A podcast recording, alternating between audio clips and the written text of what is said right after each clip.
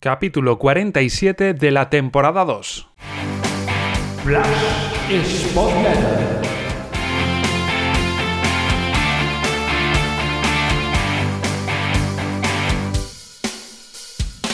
Hola, ¿qué tal Spotletters? Bienvenidos a una nueva entrega, la posterior a una nueva derrota del Sporting, Real Sociedad B 2, Sporting 1 y en esta ocasión la valoración, el análisis, los comentarios van a ser a cargo de Antonio Cabeza y de Samuel Osorio, que repiten y les agradezco que participen de nuevo en la Spotletter. Vamos a comenzar con Antonio Cabeza. Antonio, cuéntanos, saludos. Buenas, Pablo. Quisiera realizar un análisis del partido del Sporting partiendo de una reflexión general para después profundizar más detalladamente en el desempeño en cada parte. La reflexión es que el Sporting, en términos generales, no juega un buen partido en San Sebastián. Fue un equipo precipitado con balón, abusó del juego directo como instrumento para superar líneas de presión rivales, le faltó pausa y control del juego para madurar los ataques e incurrió en infinidad de pérdidas por pases arriesgados e imprecisos. La primera parte fue mala en términos futbolísticos. En ataque posicional tuvo siempre dificultades en inicio de juego, al no poder encontrar por dentro a sus mediocentros, y terminó siendo demasiado directo y previsible. Los centrales rivales apenas tuvieron problemas en abortar ese tipo de envíos verticales, que siempre hagan desventaja para el delantero. Insistió demasiado Martí en su idea de construir el juego con los centrales y los laterales a baja altura. Rivera siempre estaba tapado por Roberto López y casi nunca le encontraron con pases que rompieran líneas. Defensivamente se ubicó el Sporting en bloque medio-bajo para hacerse corto e impedir el fútbol interior del Sanse, que juega un 3-4-2-1 muy marcado cuando tiene la pelota con sus dos interiores metiéndose por dentro para hacer superioridad con Roberto López y Turrientes u Olasagasti, y liberando las bandas para sus dos laterales, muy profundos todo el partido. Gran partido en ese sentido de Sola, por cierto. No estuvo mal el equipo en fase defensiva en esa primera parte. El problema es que cuando recuperaba la pelota tenía demasiados metros para recorrer y los interiores estaban muy bajos al tener que perseguir a los laterales rivales. Quizás en el único desajuste del equipo en la primera parte se produce al borde de descanso la jugada que desemboca en el gol del Sanse. Nacho está hablando en la marca o la Sagasti. Bogdan se precipita al defender hacia adelante y Caricaburu le coge la espalda a Rivera. Se filtra un pase interior que culmina con un buen disparo del delantero vasco que supone el 1-0. Un auténtico mazazo para un equipo cuya confianza está quebrada desde hace mucho tiempo. En la segunda parte el Sporting modifica su dibujo. En inicio de juego, uno de los mediocentros se junta con los centrales para hacer superioridad en salida de balón. Los laterales se ubican a mayor altura. Nacho se desplaza hacia la izquierda y el Puma se mete por dentro para conectar con Yuka en un claro 4-4-2. El problema es que tienes un medio centro menos para defender por dentro ante un equipo que propone mucho en pasillos interiores y lo que ganas con más agresividad y verticalidad con balón lo pierdes cuando no lo tienes. De hecho, el Sporting convierte los primeros 20 minutos en un ida y vuelta constante. A sus mediocentros les cogen la espalda en múltiples ocasiones, pierde infinidad de balones por precipitación y el rival le genera bastantes llegadas con peligro. En ese intercambio de golpes, esta vez al equipo sí que está afortunado en una jugada bien llevada por Kravets, que ve la llegada del Puma a la espalda del lateral rival y mete un buen envío que el panameño convierte en un centro venenoso al segundo palo, donde Yuca empata el partido tras un buen desmarque. Tras el empate llegan los primeros cambios. Y hay que decir que la entrada de Grajera y de Gaspar por Nacho y Aitor le sienta bien al equipo. Con la entrada de Grajera el equipo se equilibra mejor. Ya no le cogen la espalda a los mediapuntas rivales. El equipo defiende mejor por dentro. Gaspar, por su parte, está muy activo, estira al equipo con sus condiciones, le da pausa al juego y juega casi todos los balones con calidad. Es tan acusada la mejoría del equipo en ese sentido que el Sanse modifica su estructura y pasa a jugar un 5-3-2 para protegerse atrás y recuperar el control del partido. Desde el minuto 75 hasta el 90, el equipo eh, minimiza al rival, consigue que no pase nada en área con propia y dispone de bastantes transiciones para llevarse el partido. Recuerdo llegadas del Puma, un disparo de Craves que se va fuera por centímetros, varias acciones de Ramírez en las que le falta contundencia. En fin, pudo el equipo ganar el partido de estar más eficaz en esas contras. Faltó acierto en el remate y último pase. Gran labor de los centrales del Sanse en estos momentos. Evitaron que el Sporting pudiera inclinar el partido a su favor. En ese sentido me gustó mucho Urco. Tiene toda la pinta de que va a ser central profesional. Me pareció impecable su partido. Y cuando todo parecía que iba a resolverse con empate a uno, llega la derrota en una acción desgraciada en un córner donde la pelota le pega en el brazo a Ramírez, sin moverlo y estando alejado de la acción. Fue un penalti tan claro como desafortunado. Destacar que la acción previa al rebote en el brazo de Ramírez viene dada por un golpeo a la corta donde Olasagasti se anticipa a Borja. El equipo vuelve a defender mal la corta y le vuelve a penalizar. Es algo que sin duda el cuerpo técnico debe revisar. Ya son tres los partidos seguidos donde el rival te daña así. No es admisible. En suma, Derrota cruel, nuevamente en los minutos finales y donde la influencia de la dinámica tan negativa que arrastra el equipo le sigue penalizando duramente. El peligro real ahora estriba en recomponer la confianza en una plantilla con gran debilidad mental. Importante será la labor psicológica del cuerpo técnico descargando de presión a los futbolistas y reforzando su autoestima. Creo que en el plano futbolístico el partido de hoy debe servirle a Martín para sacar conclusiones.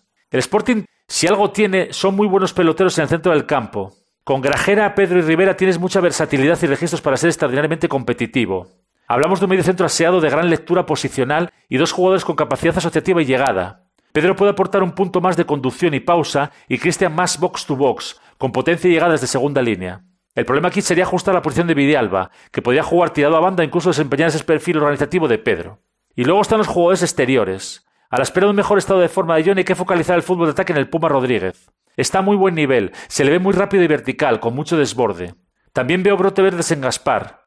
Los últimos partidos me recuerdan al inicio de campeonato, se le ve más fresco, con bastante calidad, con balón y mucha potencia eh, cuando tiene espacios para correr. El equipo necesita su mejor versión. En suma, lo que estoy proponiendo, además de insistir en el 4-3-3 como sistema de referencia, es darle más palique al balón, con ajustes incluso en inicio de juego y reducir el volumen de ataques directos, donde el equipo no se muestra tan productivo. Y vamos ahora con las impresiones de Samuel Osorio, que además estuvo in situ en el estadio del partido, así que vamos a escuchar lo que nos tiene que decir sobre esa nueva derrota del Sporting Samuel Osorio. Este lunes en la 90, como todos sabemos, el Sporting volvió a perder y la verdad es que lo que se vio en el campo distó mucho de lo que Martí dijo en rueda de prensa en su llegada que quería hacer de este Sporting y se pareció bastante a lo que ya pasó el fin de semana anterior contra el Real Zaragoza en casa y que además de compartir resultado, compartieron sensaciones. Eh, sí que es cierto que el resultado, aunque parezca corto, es bastante engañoso porque el Sporting no hizo en ningún momento méritos para siquiera empatar el partido y yo creo que eso se basó generalmente en dos o tres claves.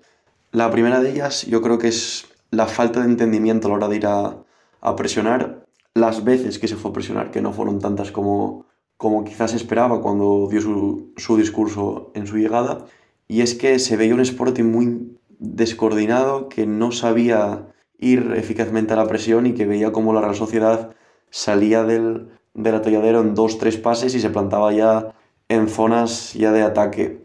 Eh, yo creo que la labor de los centrocampistas no fue la que se esperaba, porque si bien Rivera volvió a cumplir, yo creo que fue el mejor en el centro del campo un día más, Pedro hace ya partidos que ha bajado mucho el rendimiento y no es ni su sombra, y a Nacho Méndez directamente ni está ni se le espera.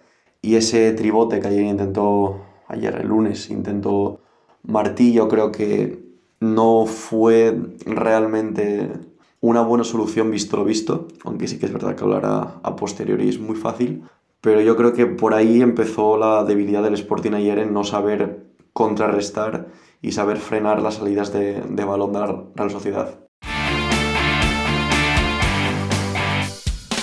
Y después, que yo creo que son dos aspectos que van bastante ligados, eh, la mentalidad y el posicionamiento. Mm, muy pocas jugadas ganó el Sporting en, duelos, muy pocas jugadas ganaron los de Martí en ir al rechace y ganarlo, en saber interceptar balones bien. Eh, yo creo que eso es un problema más mental que táctico y es que el equipo lleva arrastrando una merma mm, psíquica interna ya que, que yo creo que les imposibilita, no les deja demostrar el juego que tienen realmente también creo que aunque no hacen mucho por su parte, es difícil que un nuevo técnico venga ahora y con sus nuevas ideas se pueda introducir esas nuevas variantes y de momento yo creo que se les está viendo en estos dos partidos muy perdidos. Me atrevería a decir que incluso este partido contra la Real Sociedad B junto con el de la Ponferradina, con ese sistema que intentó cambiar Gallego, son los dos peores de la temporada. Y a partir de ahí yo creo que fue la, la debacle de un de un Sporting que se vio en todo momento por debajo, inferiormente a la Real B, que es un equipo que recordemos que aún está en descenso, que aún está a seis puntos por debajo del Sporting, pese a que hayan ganado tanto en el Molinón como en el Real Arena, y que con esa falta de entendimiento de la presión, de movimiento, de saber estar donde se tiene que estar, a partir de ahí se cimentó la derrota que luego Aparte de eso hubo otros factores como falta de acierto, falta de contundencia defensiva y en general poca producción ofensiva porque no, no hubo apenas ocasiones.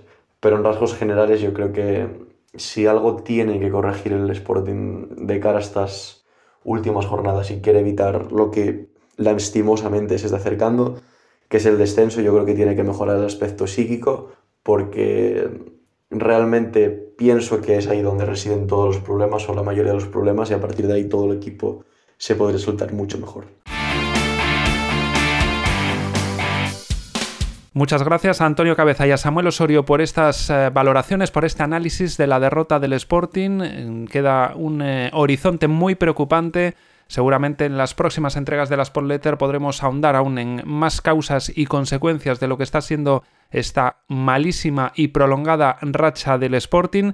Así que ya sabes, esta es la opinión de Samuel y de Antonio, la tuya, si quieres aportarla, si quieres hacer cualquier sugerencia o pregunta, Tienes las vías de siempre, el canal de Telegram, el canal de iVoox, el email spotletter.gmail.com o suscribiéndote y haciendo comentarios en la newsletter sporting.substack.com. Gracias y hasta la próxima entrega.